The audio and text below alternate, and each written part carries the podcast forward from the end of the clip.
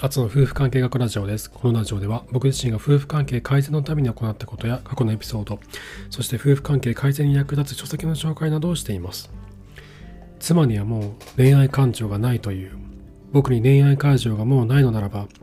妻は僕を愛していないということなのだろうか。恋愛感情がなくなってしまった夫婦は一体どうしたらいいんだろう。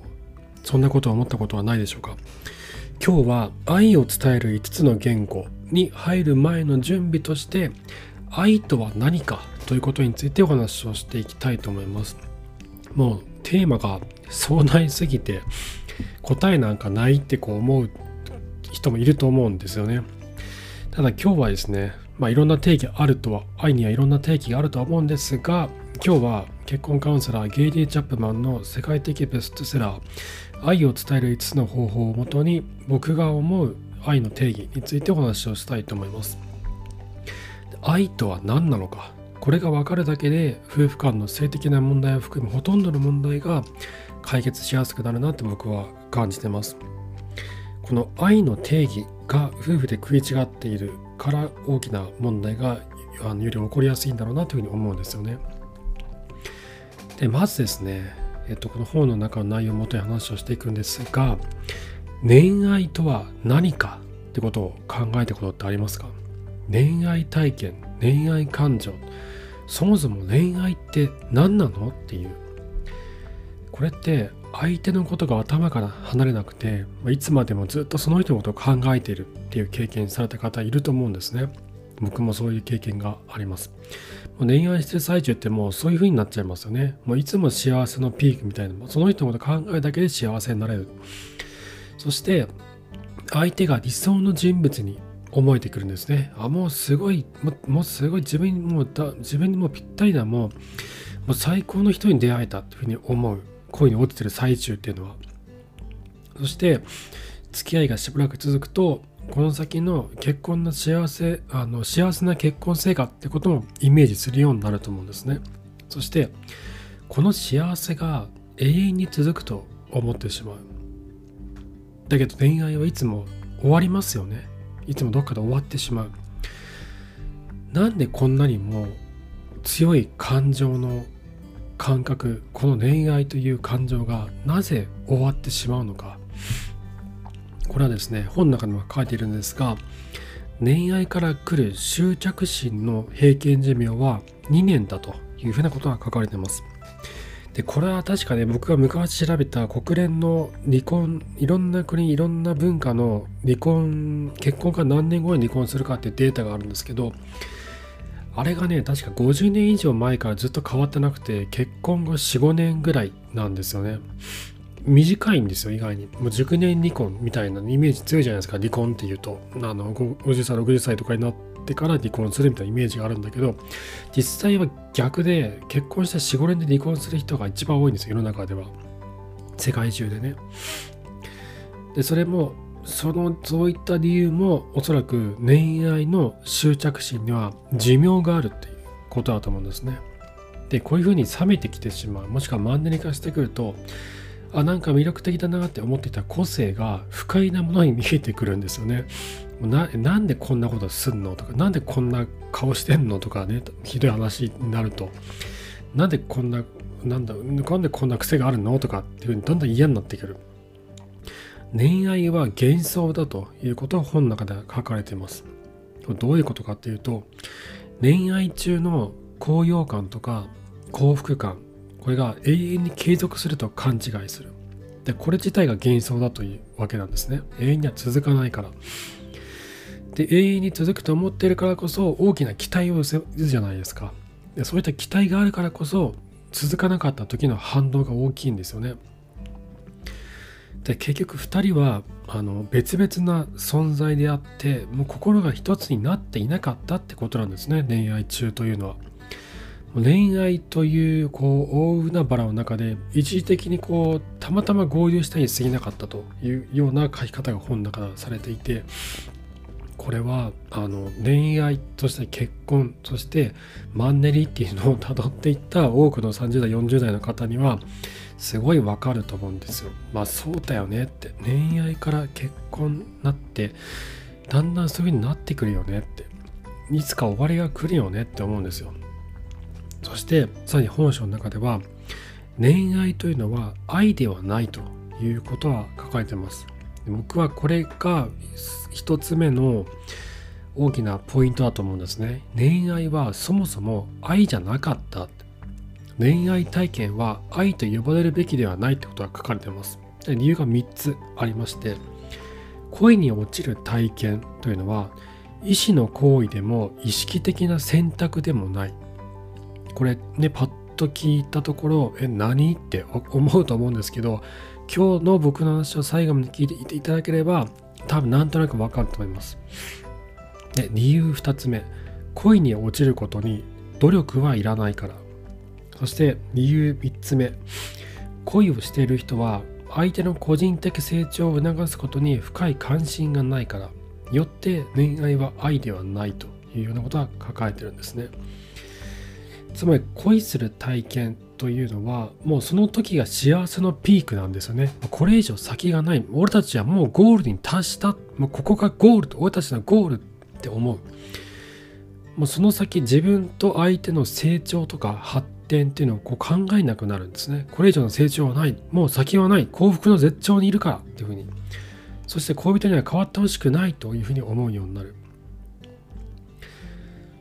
そして、えっと、恋とは、ああとですね、ここについて僕思ったのは、あのよくこの恋愛しててこう遠距離恋愛になってダメになる時とかってあるじゃないですか。例えば仕事の影響とかで遠距離になるとかっていう時僕も遠距離したことがあるんですけどあれで続かないっていうのがまさにこれだと思うんですよ。恋人に変わってほしくないもうずっとそばにいてほしいずっとそばにいてもうその幸せを今あなたがそこにいる幸せを感じ続けたいっていう自分の欲求だけを満たそうとするっていう相手の成長とか発展を願うのであれば遠いところに行ってこう修行をするっていうのは大きなあの成長のきっかけになるじゃないですか。だから祝福すべきことなんだけども自分の今ここにあるピークの幸せを逃したくないからこそ相手に遠くに行ってほしくないと思う。これって愛と呼べんのってことなんですよ。それってただの執着心じゃないのって。恋人に変わってほしくないっていう執着心じゃないの。自分の幸せな気持ちをそのまま感じ続けたいっていう執着心なんじゃないのっていうことをすごい僕は思うんですよね。であとですねそのなぜ人は恋愛するのかっていうのをこの人間という生物の原なんそのなんだろうな人間という生物の根源から考えるとえっとまあ恋愛をして性交渉をするとっていうのはまあ多いと思うんですけどその人が子孫を残すことを目的とした繁殖プログラムだと思うんですねこの恋愛というのは。そしてこの子孫を残すという繁殖プログラムを発動させるための感情メカニズムでしかないんじゃないのかなって僕は思うんです本の中でなんかそれとなくそんな近しいことは書いてます。だすごい難しい言葉で書いてあるんで意味がわかんないんですけど意味がわかんない難しい言葉でなんか学者さんが書いた言葉が書いてあるんだけど簡単に言うと人は繁殖するためにかんあの恋愛感情が必要になるよねっていうだからこの恋愛感情って生まれるんだよって。恋愛感情があるからこの人好きってあのセックスしたいと思って性交渉してあの人が子孫をポンポンポン残していくっていう。生物のあの生物の目的は子孫を残すことってよく言いますけど人間も同じでその子孫を残すっていうプログラムを実行するための発発動させるためのメカニズムでしかない。のかなって僕は思うし本の中でもそれに近しいことがなんとなく書いてあります。つまり恋とは発情ではあるけれど愛情ではないってことなんですよね。僕はそう思います。うん。恋愛そう恋愛というのは愛ではない。それは単なる発情でしかないと。子孫を残すための繁殖プログラムを発動させるための感情メカニズムでしかない。というふうに思うんですね。じゃあ愛って何なのか？じゃあ愛って何なのさ？えそんなに言うけどじゃあ愛って何なのって？分かってんの？っていう話だと思うんですけどこれは本書の中で書いているのは、えー、人間の最も基本的な感情欲求は恋に落ちることではなくて心から愛されること。本当に必要とあの僕らが本当に必要としていること。それは僕らを愛することを選んでくれる人。そして僕らの中にある愛に値するものを見出してくれる人に愛されることだというふうに言ってます。そして本能ではなく理性と選択から生まれる愛を知ること。これが真実の愛だというふうに書かれています。理性と選択また出てきましたね。これさっきあの話が出てきましたよね。えっと恋愛がなぜ愛ではないのかの条件の中の一つになりましたね。それはあの意思自分の選んだ意思でもなく意識的な行動でもないから。ってことが書いてました。でも真実の愛というのは理性と選択自分の意思と意識的な選択から生まれるというふうに本書では書いています。そしてこういった愛には努力と献身が必要になるというふうにも書かれてます。これここからすごい、えっと、ポイントになっていくんですけどもえっと恋愛というのは努力いらないんですよね。なぜなら子孫を残したい繁殖行動したいっていう本能に突き動かされるまま2人は付き合ってるだけなんですよ。そこに何だろう自分の意思も意識もあの存在しなくて遺伝的にマッチしたあの異性という個体がそこにあってそこに結びつきたいという動物的な本能があるだけなんですね。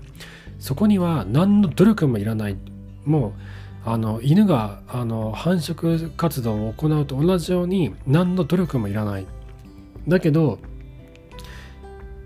人がこうなんだろうなその心なんだその真実の愛というのは努力と献身が必要。でなぜ努力と献身が必要かっていうと本能がもうなくなっちゃうわけですよ。恋愛していて恋愛期間恋愛感情がなくなってしまった夫婦。というのは自然とこう恋愛初期のように相手を気遣ったりとか相手を愛そうとしたりとか相手の中にある愛を見出そうと頑張ったりとかってことをしなくなるんですよ。できなくなるんですよ。なぜならもう飽きてるから。もうマンネリ化してるから。もう恋愛初期のあの繁殖したいと思う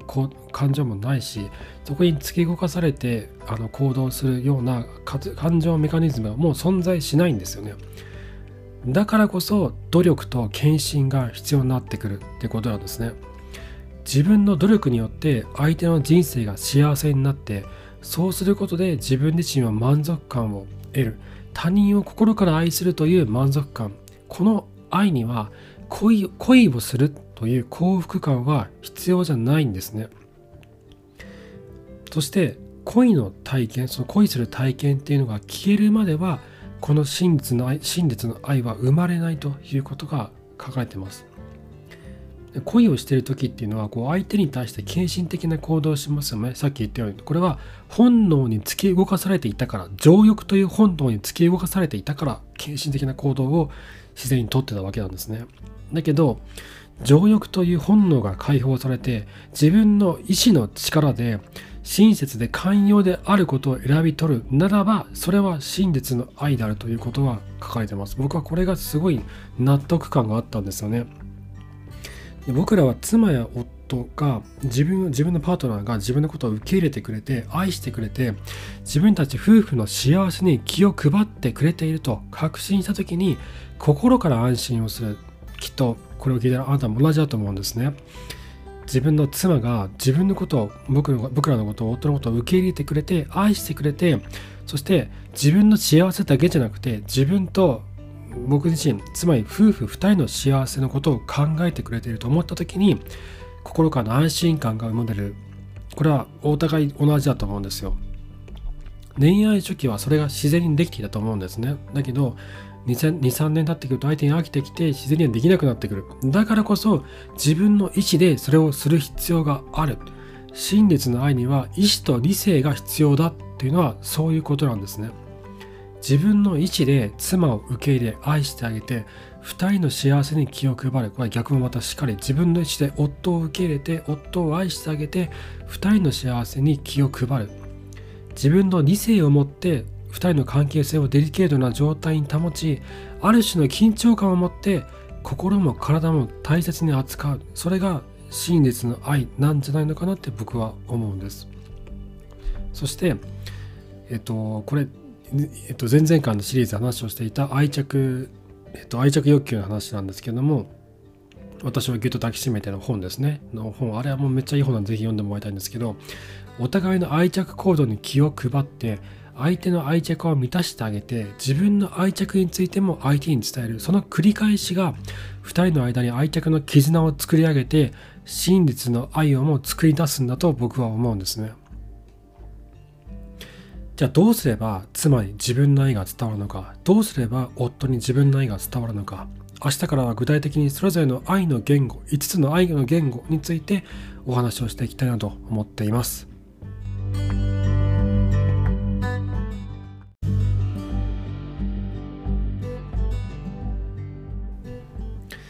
はい、ということで今日は真実の愛とは何なのかということでお話をしたんですけど難しい問題ですよね。だけど難しいと思うから難しいんじゃないかなって僕は思うんですよ。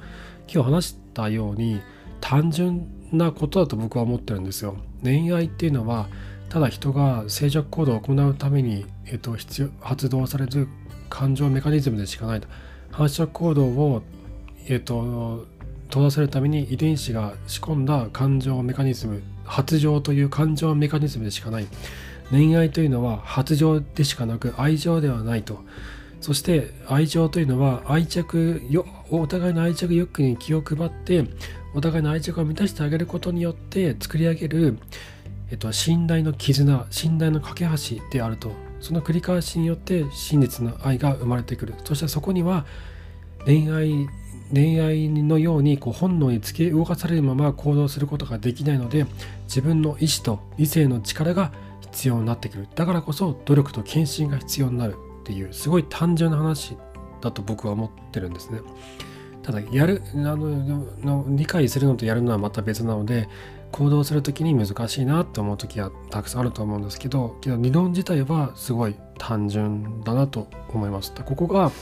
理解できるとあの自分たち2人の間に何が起こっているのかっていうのがすごい理解しやすくなってじゃあどうしたらいいのかっていうのも考えやすくなると思うんですよね。こう妻が全あのもう恋愛感情を持ってくれてないんですとか夫が全然恋愛感情を持ってくれてないんですって嘆く時あると思うんですよ。だけど嘆かなくていいと思うんです。それ当たり前のことなんでみんながそうなってくるので。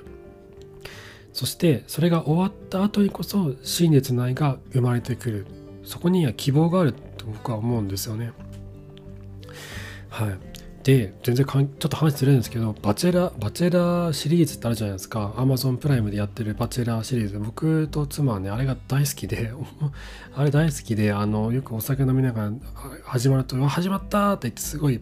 大喜びして配信日を待ち望んでるんですけど